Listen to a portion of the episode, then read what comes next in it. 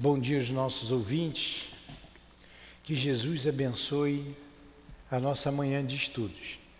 Vamos estudar o livro A Gênese.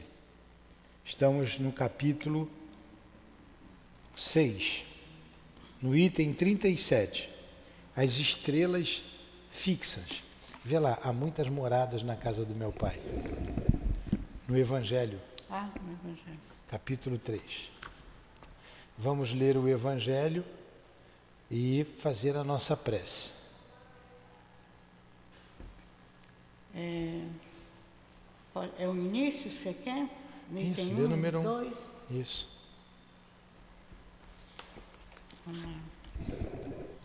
Capítulo 3, há muitas moradas na casa do meu pai. Item 1.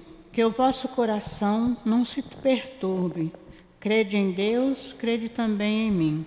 Há muitas moradas na casa do meu pai. Se assim não fosse, eu já vos teria dito, porquanto eu vou para preparar o lugar para vós. E depois que eu tiver ido e preparado o lugar, voltarei e vos retirarei para mim, a fim de que lá, onde eu estou, vós estejais também. João, capítulo 14, tem 1 a 3. Faz a prece. Pode fazer. Senhor Jesus, Mestre querido, Mestre amado, te rogamos, Senhor, nesses instantes, a tua proteção, a tua ajuda para o nosso estudo do Agênesis, que teu amor possa envolver o Nilton, envolvendo a todos nós, nos ajudando na compreensão deste, deste conteúdo. Envolve-nos, ampara-nos, fica conosco e ajuda-nos, Senhor. Que os bons espíritos também, os guias espirituais da nossa casa, possam estar aqui conosco, nos intuindo e nos ajudando. Dá-nos o teu amparo, que assim seja, graças a Deus. Muito bem. Vamos começar. As estrelas fixas, as estrelas fixas. 37 as estrelas denominadas fixas e que constelam os dois hemisférios do firmamento não estão afastadas, como geralmente se supõe, de qualquer influência gravitacional. Ao contrário, todas elas pertencem ao mesmo agrupamento de astros estelares de astros estelares. Este agrupamento não é outro senão a grande nebulosa da qual fazemos parte, cujo plano equatorial, projetado no céu, recebeu o nome de Via Láctea. Todos os sóis que a constituem são solidários. Suas múltiplas influências reagem perpetuamente umas sobre as outras e a gravitação universal os reúne em uma mesma família. Muito bem. Ficou bem claro isso, né? É, Helene? Vai, 38. 38. Entre esses diversos sóis, a maioria está como nosso cercado de mundos secundários, que eles iluminam e fecundam pelas mesmas leis que presidem a vida no nosso sistema planetário. Uns com Sírio, como Sírio, são milhares de vezes mais magníficos em tamanho e em riquezas que o, nosso, que o nosso. E o papel que desempenham no universo é muito mais importante. Do mesmo modo, são cercados por planetas em grande número e superioridade aos nossos. Outros são muito diferentes por suas funções astrais. É assim que um certo número desses sóis, verdadeiros gêmeos de ordem sideral, são acompanhados pelos seus irmãos da mesma idade e formam no espaço sistemas binários aos quais a natureza deu funções inteiramente diversas das que cabem ao nosso Sol.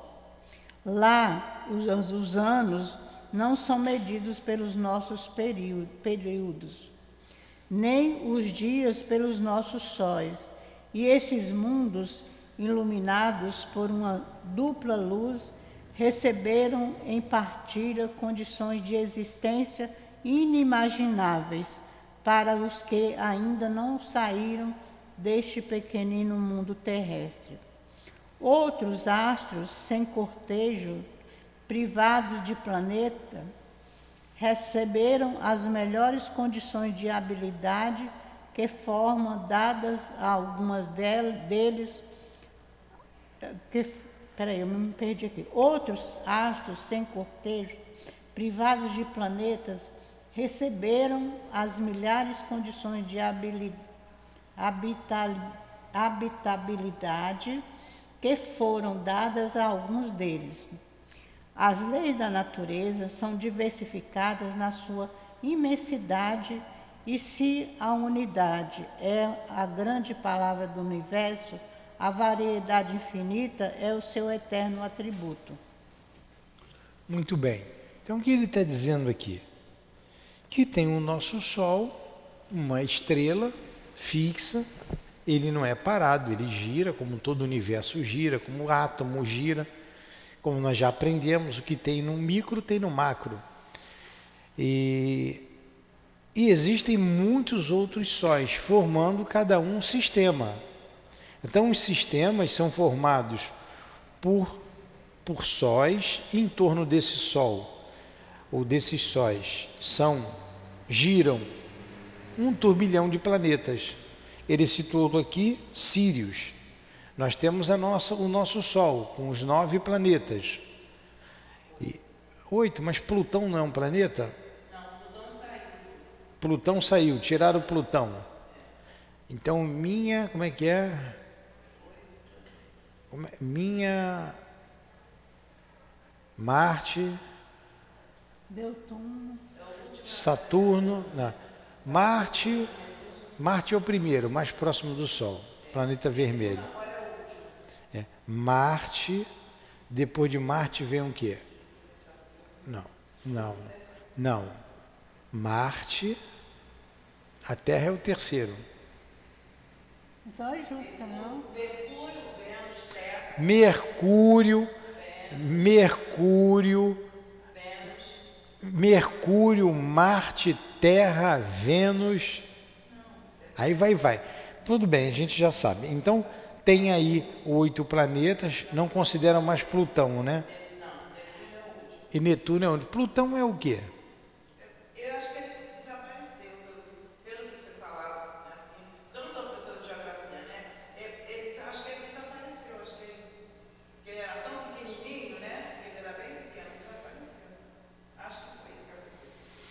gente não sabe. Então, a gente vê que as galáxias são formadas por sistemas. Então, a nossa galáxia é a Via Láctea, que é composta de vários sistemas. Cada sistema é composto de um Sol, ele falou de binário, recebe iluminação de dois sóis, eu não entendi direito isso, mas tem em torno daquele Sol um grupo de planetas que giram em torno dele. Isso, aí esse conjunto de sistemas formam as galáxias, não é isso? E as galáxias, o conjunto das galáxias forma o universo.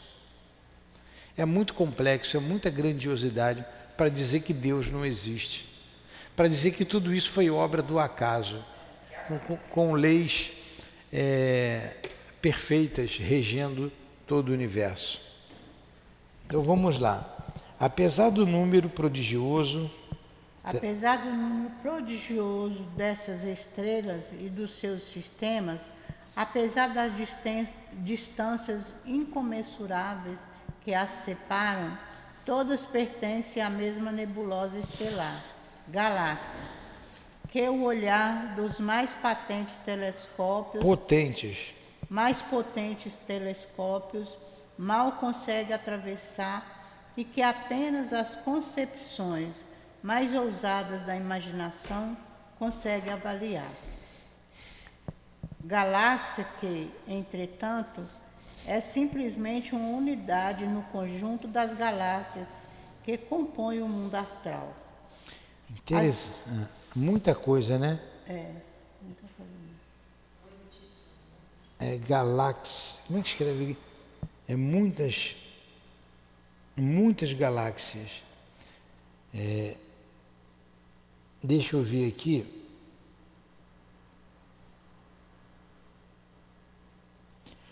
É, na cosmologia, estou pegando aqui do, do Google, uma galáxia é um grande sistema gravitacional ligado, que consiste de estrelas remanescentes de estrelas, um meio interestelar de gás e poeira e um importante, mas insuficiente conhecido componente aplicado de matéria escura. Então, isso aqui é,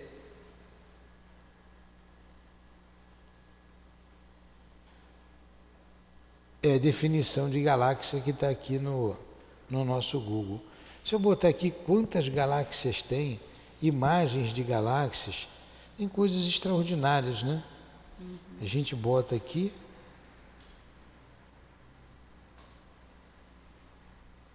Tem muito, eu peguei uma aqui apenas. Olha só quanto planeta.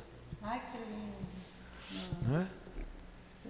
É para a gente meditar sobre isso, né? Pensar no Criador de toda essa beleza. E a gente tem esse telescópio. Que os cientistas não conscientizam disso, né? Porque é, estão estudando que tem que ter um ele, Deus. Né? Ele não pode criar isso, ele se acha mais inteligentes. Ele se acha os mais inteligentes e ele não consegue criar um negócio desse. Ó, quando,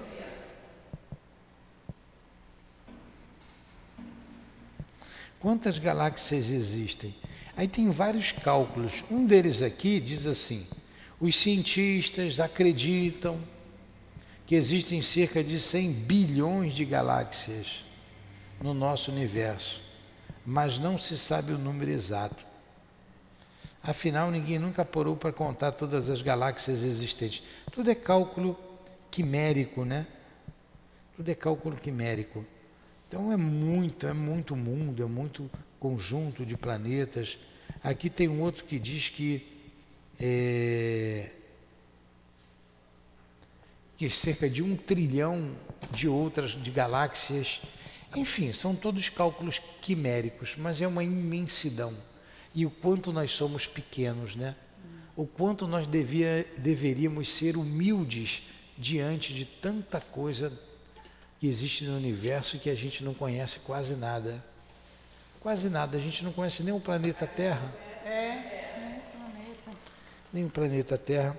Número 40, vai. Número 40. Apesar do número prodigioso dessas estrelas e dos seus sistemas, apesar das distâncias incomensuráveis que as separam, todas pertencem à mesma nebulosa estelar galáxia, que o olhar dos mais potentes. Ah, já li aqui, a 40 agora. As estrelas chamadas fixas não são imóveis no espaço. As constelações que se têm figuradas na abóbada do, do firmamento. Do, fi, do firmamento não são criação simbólica reais a distância em que se encontram na, da Terra é a perspectiva sobre a qual se observa o universo a partir desse ponto. São as duas causas das, dessa ilusão de Ótimo. óptica. 41. Vimos que a totalidade dos astros que cintilam na cúpula azulada encontra-se em um em mesmo aglomerado cósmico, em uma mesma galáxia, a que chamam Via Láctea. Mas, por pertencerem todos ao mesmo grupo, não se segue que esses astros não tenham cada qual o seu movimento próprio de translação no espaço o repouso absoluto não existe em parte alguma. Eles são regidos pelas leis universais da gravitação e giram no espaço sob a impulsão incessante dessa imensa força. Não giram seguindo rotas traçadas pelo incessante traçadas pelo acaso, mas seguido, seguindo órbitas fechadas em cujo centro se encontram um astro superior. Para tornar as minhas palavras mais compreensíveis, por meio de um exemplo, falarei especialmente do vosso Sol. 42. Pelas observações mais recentes, sabe-se que ele não é fixo nem central, como se acreditava nos primeiros tempos da nova astronomia mas que se desloca pelo espaço, arrastando com ele o seu vasto sistema de planetas, satélites e cometas. Ora, essa marcha não é acidental e ele não vai errante nos espaços infinitos, extraviar seus filhos e seus súdios, longe, longe das regiões que lhe são destinadas não, não. Sua órbita é, me, é medida e, juntamente com outros sóis da mesma ordem que ele, igualmente rodeado de um certo número de mundos habitados, ele gravita em torno de um Sol central. Seu movimento de gravitação, translação, como o dos sóis que o acompanham, é imperceptível a observações anuais, porque muitos períodos seculares seria suficiente apenas para marcar uma desses anos astrais. Continua. Então vocês estão vendo que como é grande, tudo é movimento, tudo é força e tudo se movimenta no universo. É o Sol também gira, tudo gira em torno de uma grande, de um grande complexo galáctico. As galáxias também giram. É muita coisa, é muito grande. É, na pergunta do Livro dos Espíritos, de número 33, a subpergunta A, olha a pergunta que Kardec faz. Na verdade, ele faz uma afirmativa. Ele diz assim: esta teoria, a teoria do, esta teoria, quando ele está falando de matéria, tá? Parece dar razão à opinião daqueles que só admitem a matéria duas propriedades essenciais. Porque a galáxia, toda ela é material, todos os mundos são formados de matéria. Os seres inteligentes povoam esses mundos.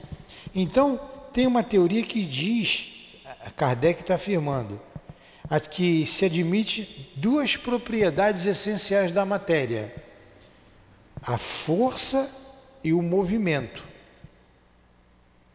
Então, olha só, tem os cientistas, a teoria que diz que tudo que rege a matéria eh, se resume em força e movimento. Aí ele pergunta para os espíritos: o que pensam de todas essas propriedades?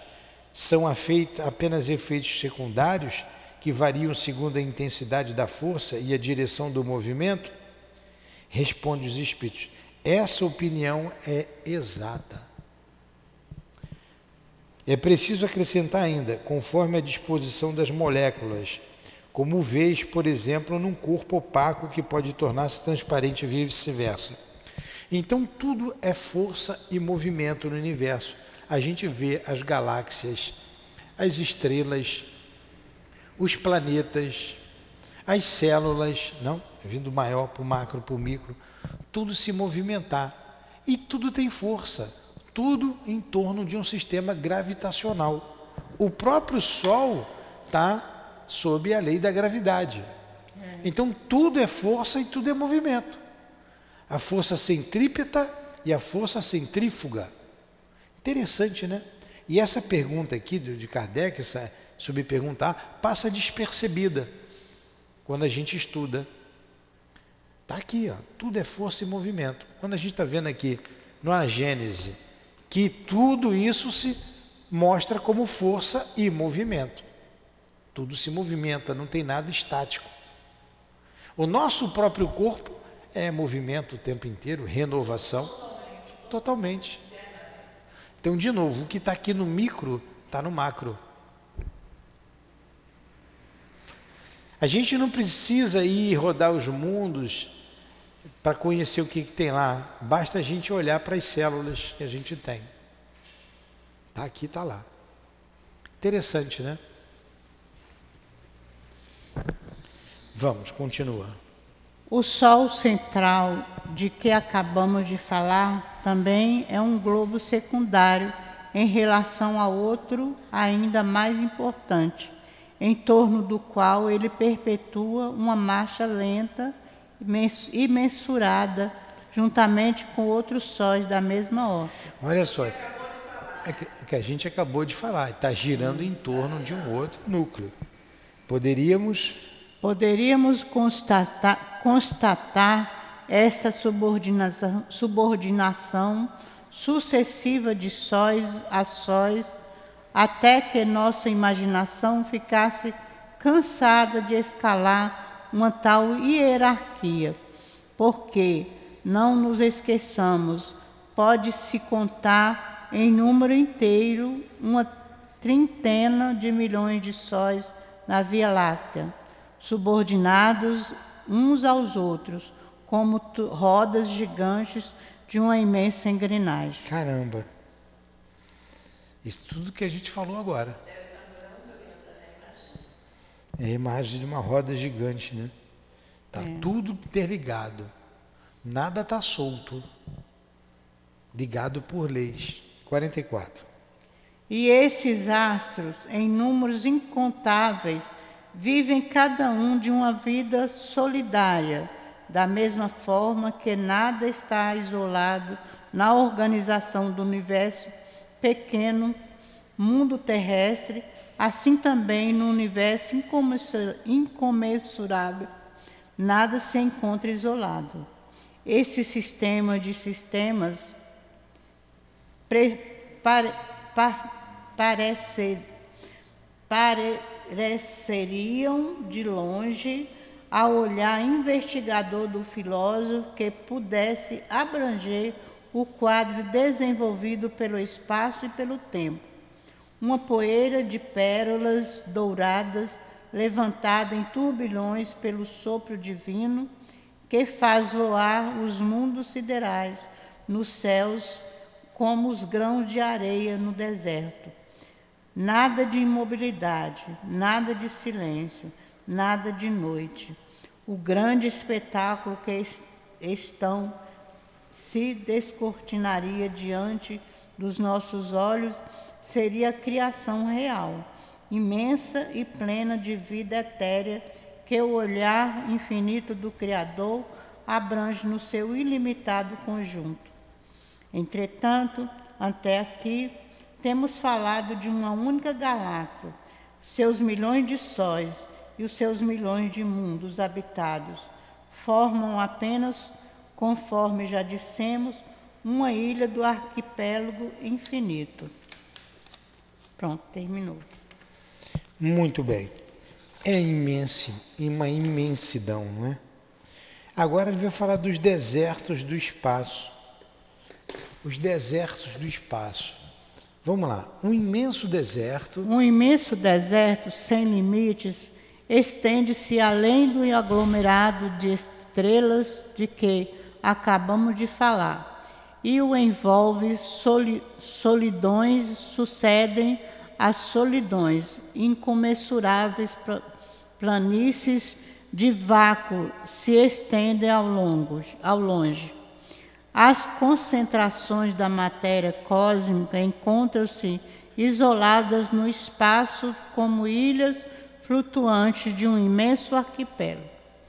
Se quisermos, de alguma forma, calcular a enorme distância que separa o aglomerado de estrelas do qual fazemos parte, do aglomerado mais próximo, precisamos saber que essas ilhas estelares são raras e estão espalhadas no vasto oceano dos céus e que a extensão que as separa uma das outras é incomensuravelmente maior que aquela que mede suas próprias dimensões.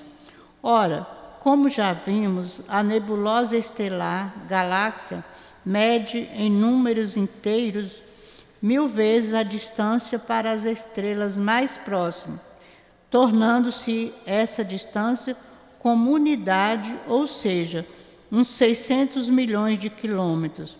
A distância que se estende entre as galáxias, sendo muito maior, não poderia se expressar por números acessíveis à compreensão do nosso espírito.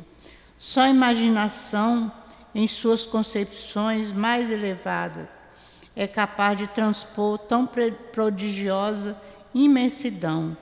Essas solidões mudas e desprovidas de qualquer sinal de vida e de encarar, de certo modo, a ideia dessa infinidade relativa. Então, é imenso o universo ele está falando desses espaços intraestrelares, que a gente não sabe, na verdade, a ciência ainda não chegou a uma conclusão, falta muito. Agora, Deus não criou nada à toa. Não acredito que esteja ou a coisa vazia, sem uma razão de ser. Deve ter ali, deve ter não, com certeza tem nesses espaços que intermediam as estrelas e as próprias galáxias uma função. Tem que ter, que a gente não sabe qual é ainda. E nem os espíritos nos disseram. Porque Deus não ia criar nada à toa, não tem nada criado à toa, sem uma razão de ser. Vamos lá, 46.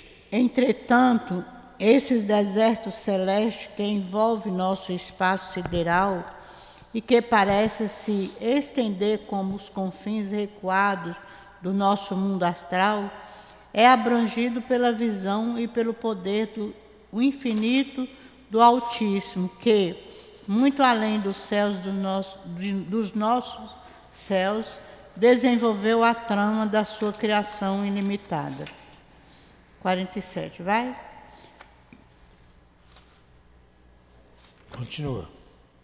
Com efeito, além dessas vastas solidões, rebrilham muitos mundos em sua magnificência, tanto quanto nas regiões acessíveis às investigações humanas. Além desses desertos, o esplêndido oásis vaga no éter límpido, renovando incessantemente as cenas admiráveis da existência e da vida.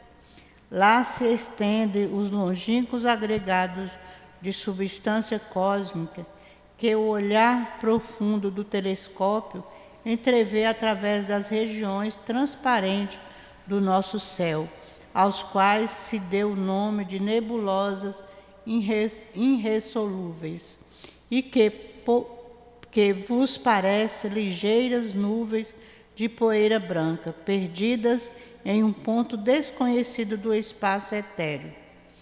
Lá se revelam e se desenvolvem novos mundos, cujas condições variadas de estranhas em relação àquelas que são inerentes ao vosso mundo, lhes conferem uma vida que as vossas concepções não podem imaginar, nem vossos estudos podem confirmar.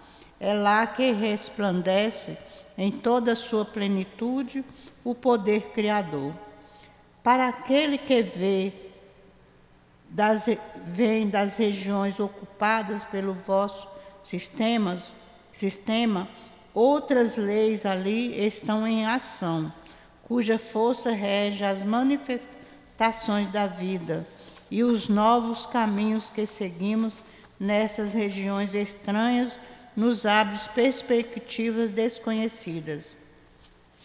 Então, nós vimos aqui, numa linguagem muito técnica, esse capítulo aqui da astronomia geral, quando ele vem falando desses do que é um cometa, fala do planeta Terra, das estrelas, das galáxias, está né?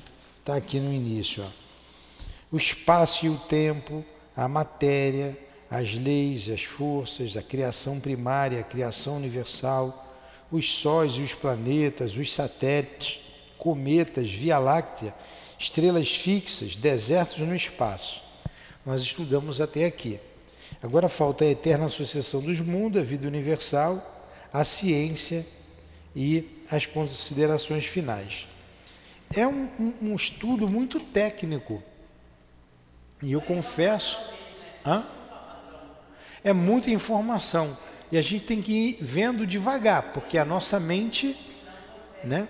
O que, o que a gente conclui até agora é a nossa pequenez diante do, da criação, né? Aí quando Kardec coloca ali que é Deus, a inteligência suprema, tem que ser inteligência suprema. Porque para criar todas essas leis, criar todos esses mundos, todo o universo, é algo inimaginável para nós.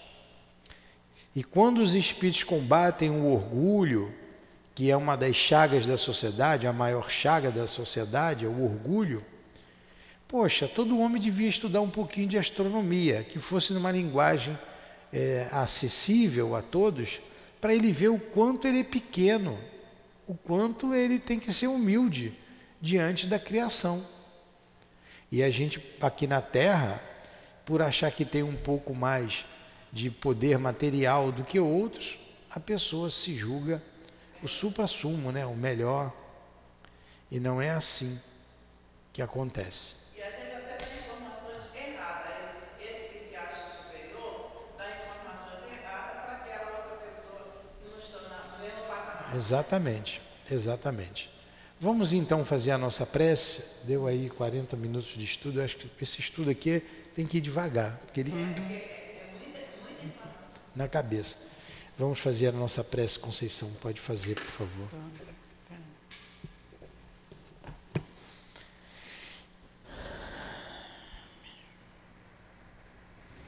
Senhor Jesus, Mestre amoroso e bom, eis que é chegado o momento do término do nosso estudo, Senhor, e nós te agradecemos. Agradecemos a Kardec, que nos trouxe esses ensinamentos, aos espíritos que trouxeram esses ensinamentos e a Kardec que organizou para que nós pudéssemos estudar. A nossa gratidão, o nosso respeito, o nosso carinho. E te pedimos, Senhor, abençoa todos nós que aqui estamos, encarnados e desencarnados. Abençoa também os internautas que estão em seus lares. Ampara-nos, Senhor, que o nosso eh, decorrer do dia, a nossa tarde, seja também proveitosa como foi a nossa manhã. Que teu amor possa envolver todos nós e nos despeça em paz. Que seja em nome de Deus, em teu nome, Jesus, em nome do altivo e dos mentores espirituais da nossa casa em nome do amor, que possamos dar por encerrado o nosso estudo da manhã de hoje. Graças a Deus. Graças a Deus.